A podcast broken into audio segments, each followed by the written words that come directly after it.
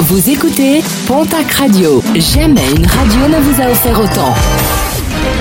L'information locale à 9h, c'est sur Pontac Radio. Bonjour Jean-Marc Courage Sénac.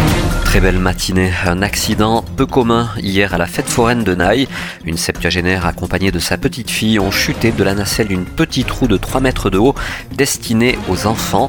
Un poids pas adapté qui a fait chuter la cabine. Fort heureusement, pas de blessures graves. Une enquête a été ouverte par la gendarmerie. Huit mois de prison ferme, verdict du tribunal correctionnel de Tarbes qui jugeait dans le cadre d'une comparution immédiate un automobiliste interpellé dimanche après-midi. Ce dernier avait brusquement fait demi-tour à la vue d'un contrôle routier effectué par les gendarmes. Un automobiliste directement poursuivi et qui a pris tous les risques pour ne pas être rattrapé. Après avoir emprunté un chemin de terre, sa voiture s'est finalement retrouvée immobilisée. Un individu déjà connu pour conduite sans permis et qui roulait après avoir consommer des stupéfiants. Un appel à la vigilance lancé sur Pau et son aglo depuis plusieurs jours.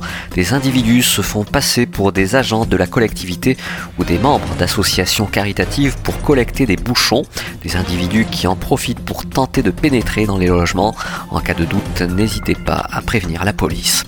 La LSH de Tournai, fermée au minimum pour la semaine, l'accueil de loisirs sans hébergement est touché par euh, des cas de coronavirus. Les locaux seront nettoyés et désinfectés avant leur ouverture. Après sur un air des fêtes de Tarbes, après sur un air d'Equestria, sur un air de tango s'ouvre ce mercredi à Tarbes, une version allégée du festival Tarbes en tango en raison des conditions sanitaires.